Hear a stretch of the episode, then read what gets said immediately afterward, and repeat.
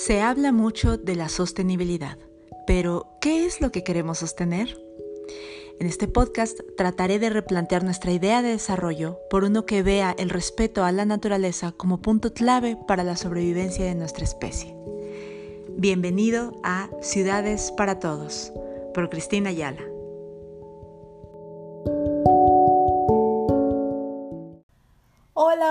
Bienvenidas y bienvenidos al episodio número 14 de este podcast.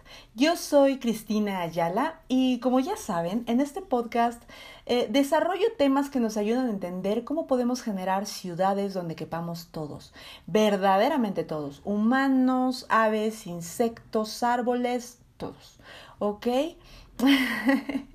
Dudo que no lo supieran, pero bueno, si este es el primer podcast necesidades para todos al que llegan, pues me voy a presentar. Yo soy Cristina Ayala, soy doctora en Ciencias de la Sostenibilidad y el día de hoy este podcast va a ser un episodio especial. Eh, como ya dije, tengo este doctorado en Ciencias de la Sostenibilidad y por ello constantemente la gente me pregunta de qué trata este posgrado, quién puede entrar.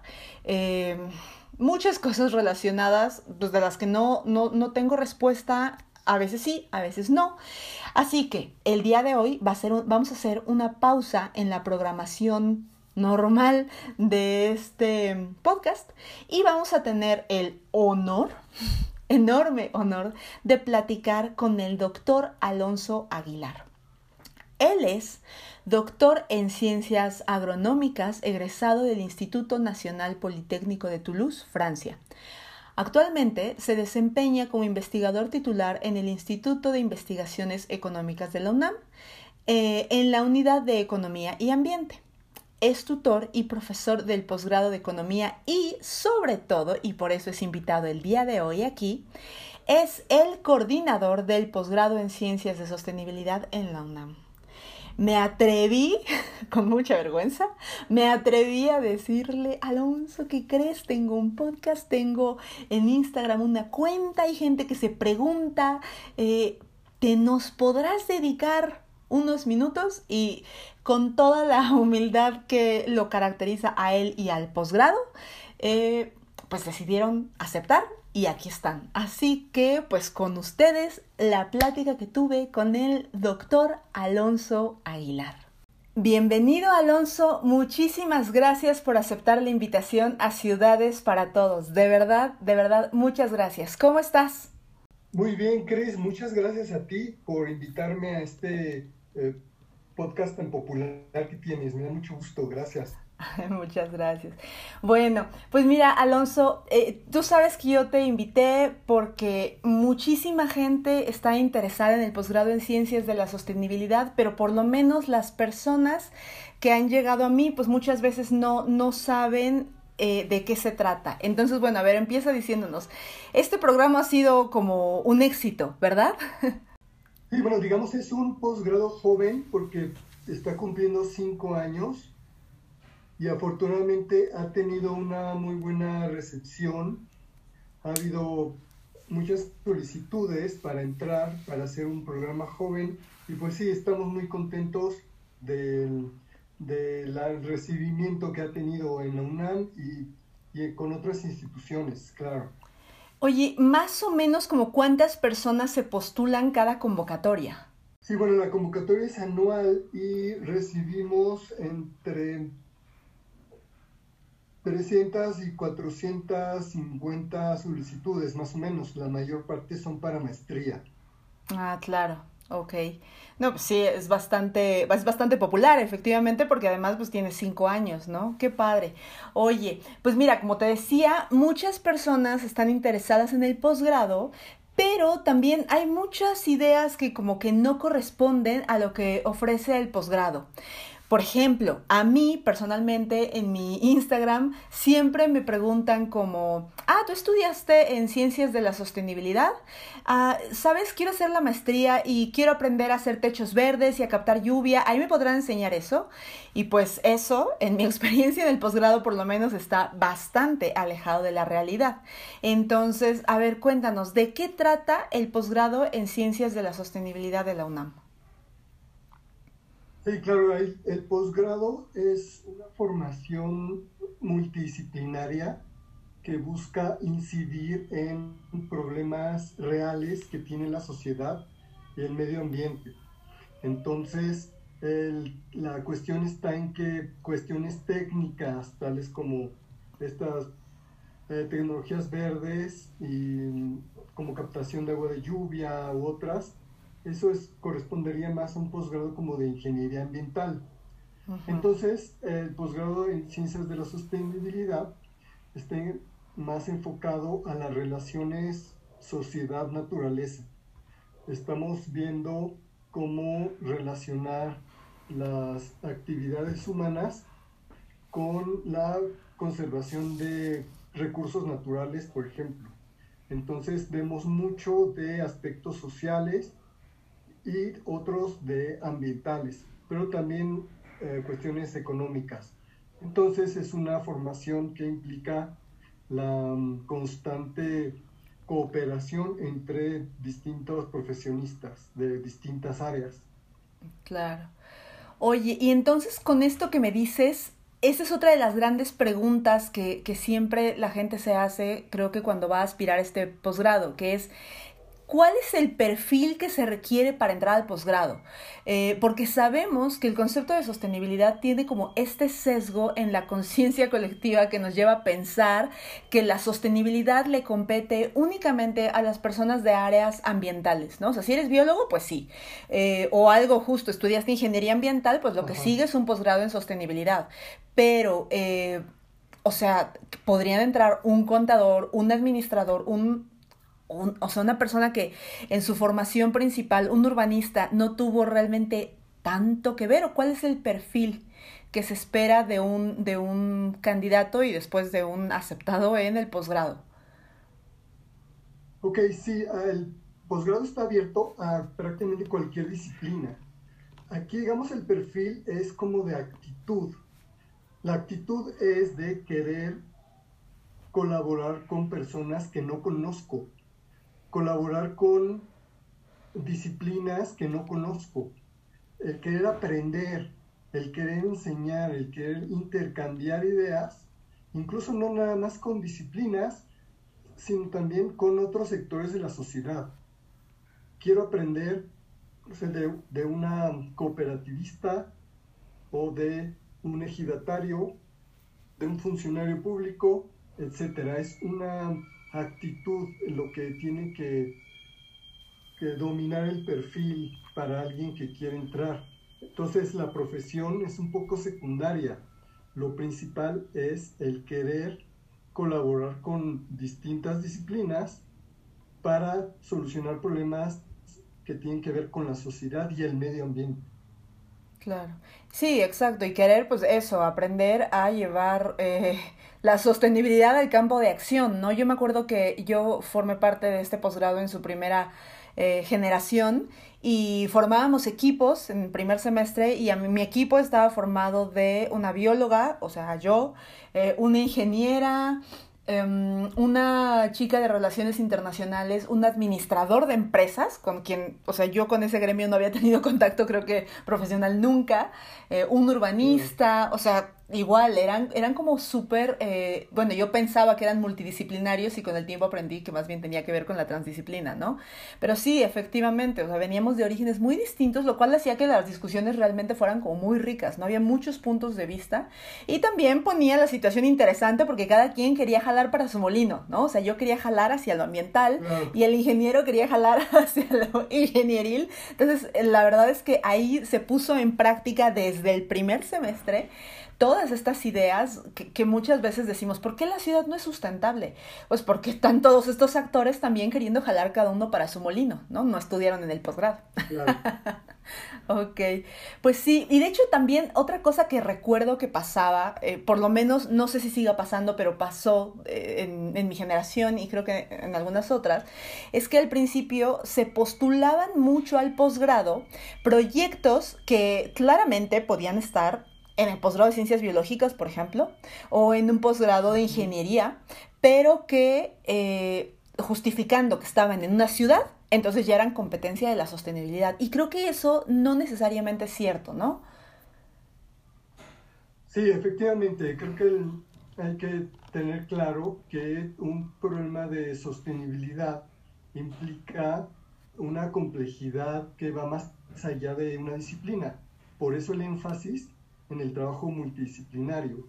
Y es que para ver los problemas de la ciudad, por ejemplo, tenemos que conocer cuestiones de atmósfera, tenemos que conocer también cuestiones de movilidad, eh, también de, flujos eh, monetarios, por un lado, transacciones comerciales que implican eh, estas afectaciones a la naturaleza, pero también flujos físicos como el agua, los o contaminantes, y eso lo que requiere es un, un entendimiento general de cómo poder gestionar todos estos problemas para poder comunicarme con especialistas de otras materias. Entonces, sí es, es tener esta visión mucho más amplia que solamente una, una disciplina.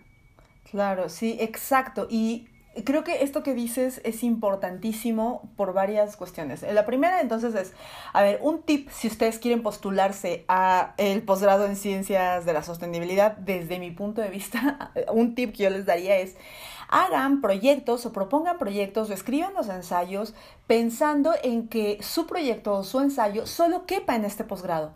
No utilicen un proyecto que iban a meter a ciencias biológicas o a ingeniería, lo que sea, ¿no? O, a urbanismo y después le pongan en ciertos lugares la palabra sostenibilidad, porque eso se nota, se nota cuando está hecho desde una disciplina eh, entre la cual le están tratando de meter como que para que como para que embone, ¿no? Y entonces, ay, si tenía este proyecto, pero si lo hago en la ciudad y le pongo ahí varias veces la palabra sostenibilidad, como que da el gatazo, ¿no? Y no es así, eso se nota mucho. Entonces, que busquen, es como eh, hacerlo desde, desde el core de la, de la sostenibilidad, ¿no? O sea, como un trabajo especial para esto, ¿no? Entonces, bueno, ese es un tip que yo les dejo. y, y es que, como bien decías, hoy más que nunca, a mí me parece que es importantísimo eh, que atendamos los problemas eh, socioambientales rompiendo estas cajas súper rígidas, disciplinares, y que aprendamos a trabajar realmente en la transdisciplina. De hecho, en mi experiencia personal, esa es una de las principales cosas que aprendí en el posgrado. A no solo tener este lenguaje común que te permita comunicarte con otras disciplinas, porque eso es lo que en muchas ocasiones te, te dicen, ¿no? Como, bueno, es que un biólogo tiene que poder comunicarse pues, con un urbanista o con un ingeniero o con un... Bueno, no, va más allá, va más allá de, de poder comunicarte con ellos, de tener este lenguaje común, sino de aprender a trabajar en un nuevo marco conceptual que realmente nos permita analizar las situaciones socioambientales con nuevos enfoques y por lo tanto pues nuevas soluciones, ¿no? A mí me da mucha risa y pues a veces no me da tanta risa, a veces más bien me da coraje cuando me dicen que la sostenibilidad es pues como llegar a un punto medio, ¿no? O sea, yo le bajo a, mi conservacionismo y tú le bajas a tu, este, a tu parte económica y entonces pareciera que el posgrado en realidad es una escuela de negociación, ¿no? Cuando en realidad, pues, pues no lo es, ¿no? Como ya lo dije, la idea es aprender a utilizar nuevas herramientas que te permitan abordar la realidad desde una forma diferente, ¿no? ¿O tú, tú qué opinas de esto? Sí, totalmente de acuerdo. Aquí, digamos que uno de los grandes retos para la ciencia de la sostenibilidad es encontrar esta epistemología que nos lleve a, nuevas formas de, de enfocar las investigaciones y de incidir en políticas públicas o en decisiones de actores. Digamos que esto significa encontrar nuevas metodologías y nuevos conceptos que no se limitan aquí a lo que estamos haciendo aquí, sino que es una cuestión a nivel internacional.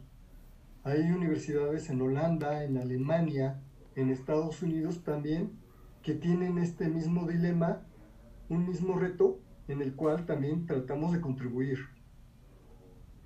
Claro, sí, completamente de acuerdo. Pues es que no son enchiladas. por eso es un posgrado en ciencias de la sostenibilidad, porque por momentos sí parece que es como, pues eso, ¿no? Como, ah, entonces tú le bajas un poquito a la parte social y un poquito a la parte ambiental y los otros a la parte económica y entonces llegamos a este punto medio de las tres eh, componentes y ahí es la sostenibilidad y entonces todos quedan medio inconformes pero todos están presentes, ¿no? Y pues, pues no, no, no son enchiladas, no es, no es una receta, ¿no? Donde le pones tres ingredientes y pues si los mezclas y quedan medio revueltitos, pues ahí está, no se trata de eso, pues por eso es una maestría y por eso es un doctorado, porque en realidad pues cada, cada caso es específico, este, pues todo lo que estamos diciendo, ¿no? Entonces, si a ustedes les interesa este, este posgrado, si tienen estos intereses de los que estamos ahorita hablando, de, de construir estos, estos nuevos marcos conceptuales, porque además no solo es formar parte de ellos, es construirlos. actualmente no existen. Esto es investigación de frontera y entonces ahorita estamos empujando para construir esas herramientas que, que, que necesiten este tipo de análisis, ¿no? Pues bueno, pues pues si, les, si, les, si te parece, pues entonces vamos a resolver algunas dudas puntuales que me hicieron llegar al Instagram de em, acerca de esto, ¿no? Em, sí tengo que decirles que algunas personas, me llegaron muchas, muchas, muchas dudas, pero algunas preguntas, o sea, son como, ¿cuándo cierra la convocatoria? Entonces, bueno, yo no me atreví a pedirle al coordinador del posgrado en Ciencias de la Sostenibilidad que hiciera un podcast para responder eso. o sea, a ver, el posgrado tiene una página de internet que es sostenibilidad.posgrado.unam.mx. Eh, tiene también creo que redes sociales, en esas las diremos al final del episodio. Y pues bueno, ahí pueden encontrar las fechas de las convocatorias, el plan de estudios detallado, las materias que van a ser optativas, toda la información está ahí arriba. Por favor, por favor, chequen súper, súper bien toda la página y sobre todo hay una sección de descargables. Descárguenlos, descárguenlos y super leanlos con detenimiento porque el posgrado ha puesto mucho trabajo en hacer esos documentos lo más detallados y lo más claro posible. Yo estuve dos años en el comité de posgrado como representante estudiantil y me constan las reuniones maratónicas que tiene el comité trabajando en cada palabra en cada palabra. De verdad, descarguen esos documentos, explórenla bien. Ahí está casi todo lo que se necesita. Y si tienen dudas, pues también creo que podrían como llamar directamente al posgrado para preguntar ya cosas que no estén en la página, ¿no? Bueno, en este momento no hay eh, teléfonos porque no estamos yendo a la oficina. Ah, claro, pero por claro. correo electrónico sí. Ah, claro, claro. Ahorita al final nos dices el, correo electrónico, por favor. Y pues hay, hay otras dudas que sí me pareció que pues esas no, no son fáciles de resolver o sea, no, no, lo van a encontrar tan fácil en la página, ¿no? Entonces, pues si te parece, vamos, vamos este, resolviéndolas, ¿no? A ver, claro, claro. me preguntaron, ¿el posgrado es estrictamente presencial? Y, y nos me gustaría que explicaras en condiciones no pandemia y en, ahora en el contexto de la pandemia también, ¿qué está pasando? Bueno, en condiciones de no pandemia sí es presencial sí se requieren las clases en, vivo y para ello hay tres sedes. Eh, tenemos en Ciudad de México, en la Ciudad de Morelia, Michoacán, y en la Ciudad de León, Guanajuato. Entonces, ahí sí habría que, que estar presencialmente.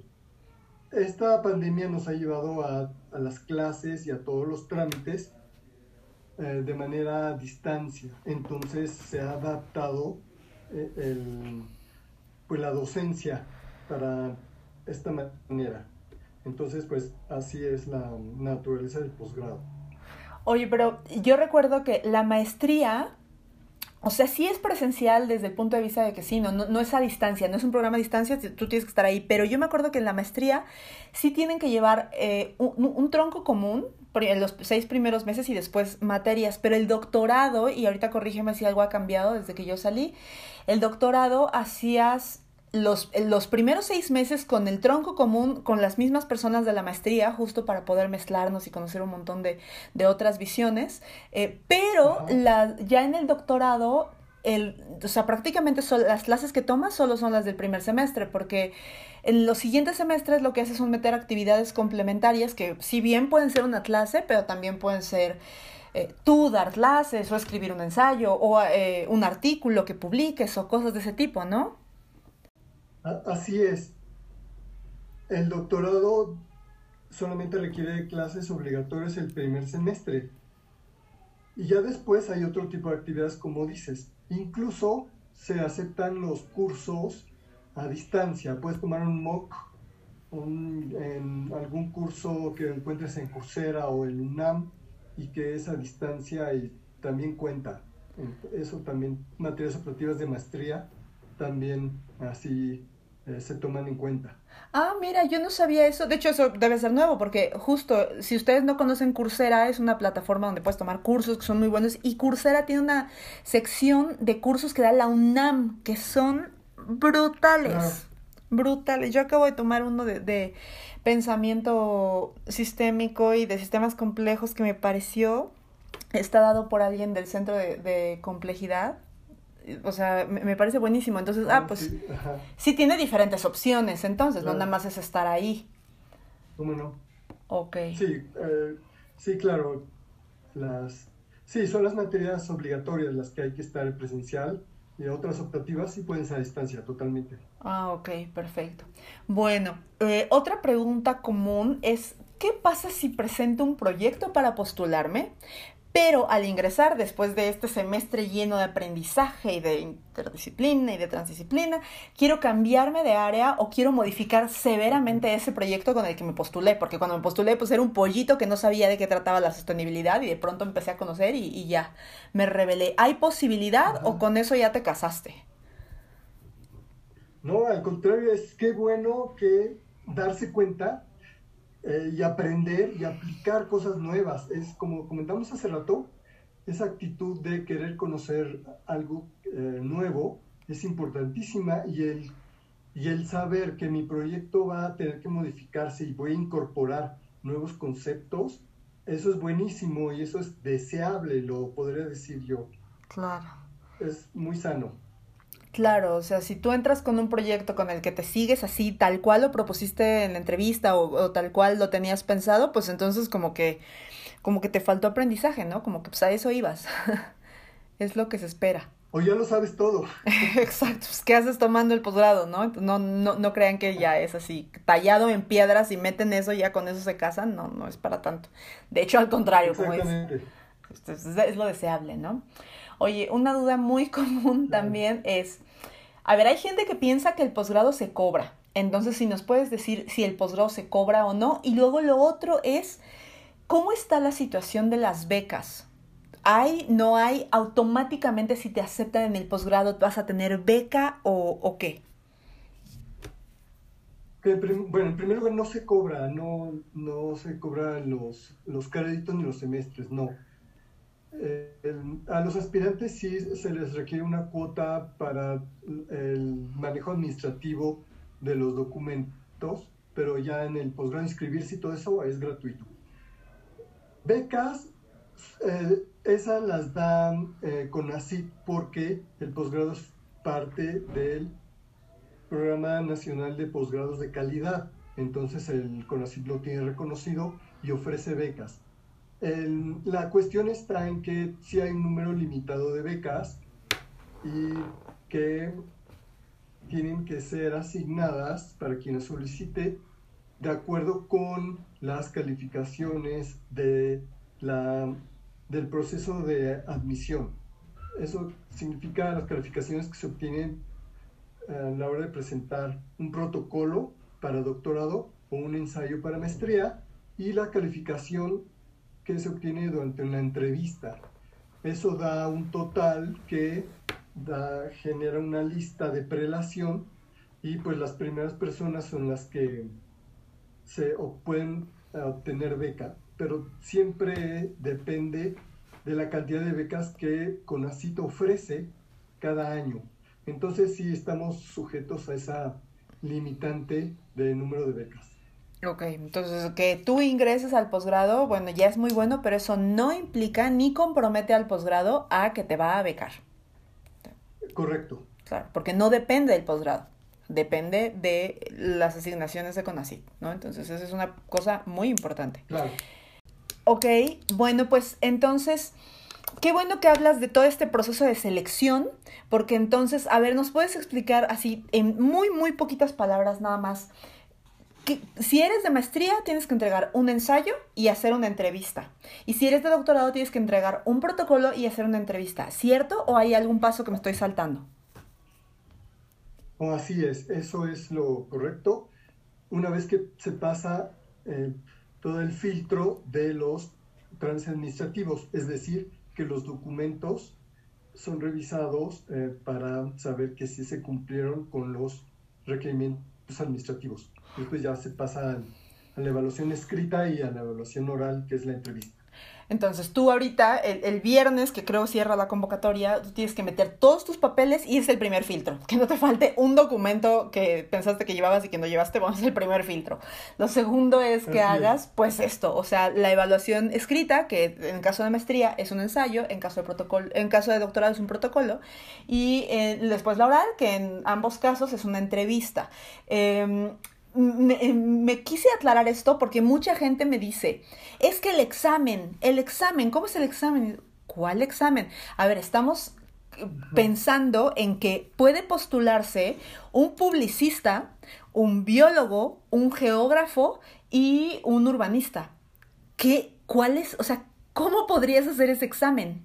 ¿Qué tendrían que saber esas personas para poder postularse? El posgrado, por su naturaleza, pues no puede hacer un examen de conocimientos generales, porque ¿qué les estarías preguntando? ¿No? Eh, entonces, por eso tiene este proceso, por eso tiene este proceso que está tratando justamente de ver a los alumnos más allá del contexto del background en el que venga. No hay examen, eso vale la pena aclararlo. más bien el proceso de evaluación es este. Pero entonces ahora llegan a las entrevistas y ¿qué se van a encontrar? O sea, ¿cómo están conformados estos grupos de evaluadores para las entrevistas y qué es lo que van a evaluar? Ok, lo que se evalúa es, em, bueno, se forman subcomisiones con personas acreditadas en el padrón de tutores eh, que tenemos. Entonces, son tres personas que em, hacen la evaluación escrita y la entrevista de cada aspirante. Entonces, Ahí se les va a preguntar sobre aspectos de lo que presentaron en su escrito. Y además sobre aspiraciones, sobre su idea del posgrado, sus, sus perspectivas profesionales, que todas sean compatibles con la ciencia de la sostenibilidad, de lo que hablábamos hace rato, de esa que sepan y que tengan interés en, la interacción multidisciplinaria. Ok, perfecto, pues claro, buenísimo. Ya nada más nos faltan dos preguntas. Una es, bueno, esta es como medio doble, es ¿Cómo se puede acercar una persona que, se, que quiere estudiar este posgrado? ¿Cómo se puede acercar a los investigadores para, hacer, para pedirles que los llenen en el ensayo o en el protocolo? ¿Y cómo saben a qué tutores se pueden elegir?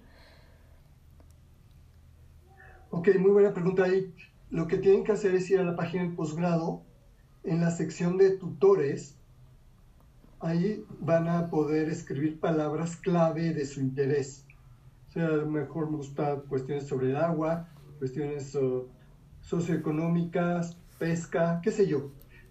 Esas palabras clave les van a abrir una lista de personas con su liga al, perfil donde viene publicaciones, proyectos, intereses de cada tutor o tutora.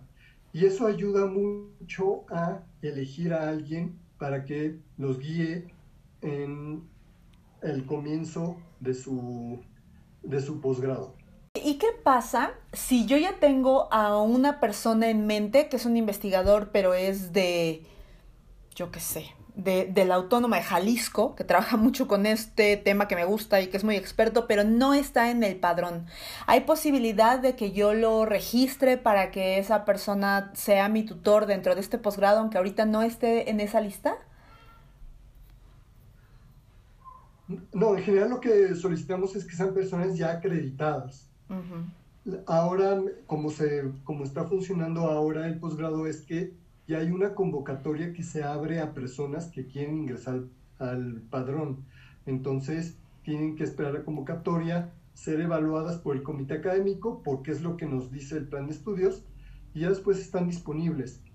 Y además estamos, bueno, trabajando con un reglamento de tutores eh, precisamente para poner estas, estas reglas que tienen que ser personas forzosamente acreditadas ya en nuestro padrón. Ah, ok. Y esto tiene que ver mucho, creo, con el que justo todo este espíritu que hemos venido hablando de la transdisciplina y todo esto, eh, porque de pronto puedes meter a una persona que a lo mejor es muy experto en ese tema, pero que en realidad termina siendo ultradisciplinario y que tiene una visión muy fija, ¿no? Entonces, como hay, hay que abrir como todo esta, hay que hacer todo este análisis para ver, pues, todo lo que acabas de decir, este, qué características cumple.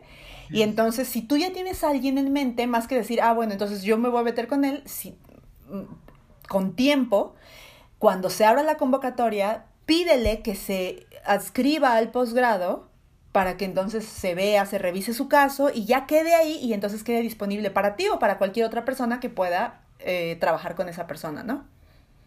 Efectivamente. Efectivamente. Ok, bueno, la última pregunta que, que me hicieron es, es una pregunta muy técnica, pero me parece muy pertinente. Y es que me, me, preguntaban, ¿estarán aceptando alumnos cuya titulación está detenida porque la DGAE, que es esta oficina en la UNAM que se encarga de los títulos y de, de la administración de muchas de estas cosas, está cerrada? ¿Qué pasa con eso? Sí, hay muchos casos de personas que están a punto de titularse y no lo han podido hacer, pero sí la DGAE y la Coordinación General del Posgrado, a cargo de la doctora Patricia Ávila, han permitido que aspirantes puedan em, introducir al sistema en lugar del título una carta de su oficina de servicios escolares en la que diga que su titulación está detenida a causa de la pandemia. Ah, Entonces, e, eso lo puede mm, eh, meter como documento provisional y después, bueno, obtener el título una vez que eh, pase el semáforo rojo y las titulaciones reanuden en la UNAM. Perfecto, perfecto. Pues muchísimas gracias, Alonso. ¿Algún otro tip que nos quieras dar algo que nos quieras decir, que se me haya pasado, algo que quieras decir de parte del posgrado.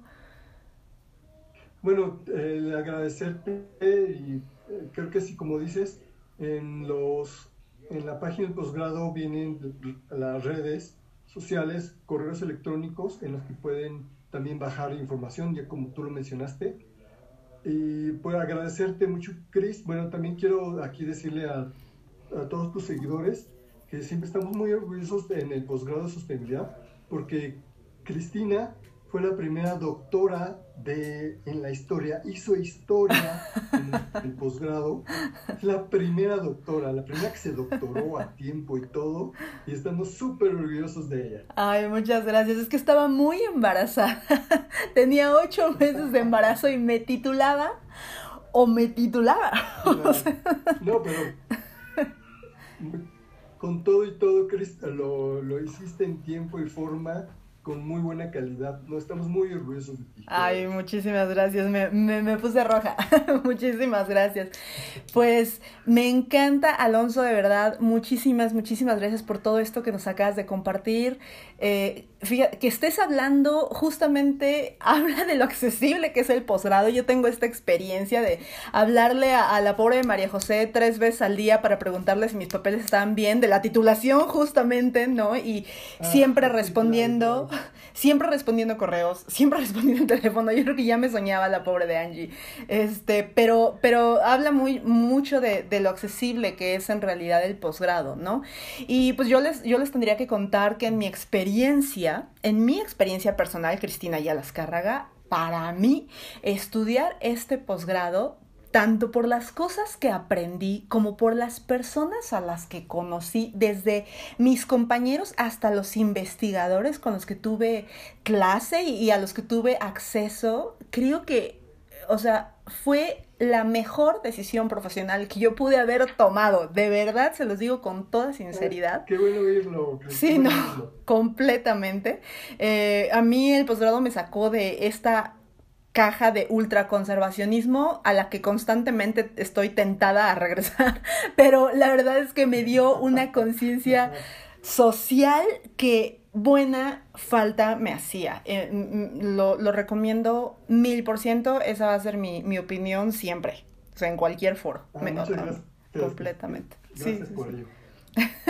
Bueno, pues eh, espero que este episodio les haya servido. Por favor, ayúdenme a compartirlo entre todas esas personas que no saben si estudiarlo o no, si postularse. Aviéntense, total, no ya lo tienen. Nosotros nos estaremos escuchando. Sí, pues sí. Nosotros nos estaremos escuchando por todas las plataformas de podcast, Spotify, eh, Google Podcast, incluso Public Radio. Me despido recordándoles que me pueden encontrar en Instagram como arroba cristagram con doble S y que mi página de internet es ciudadesparatodos.org.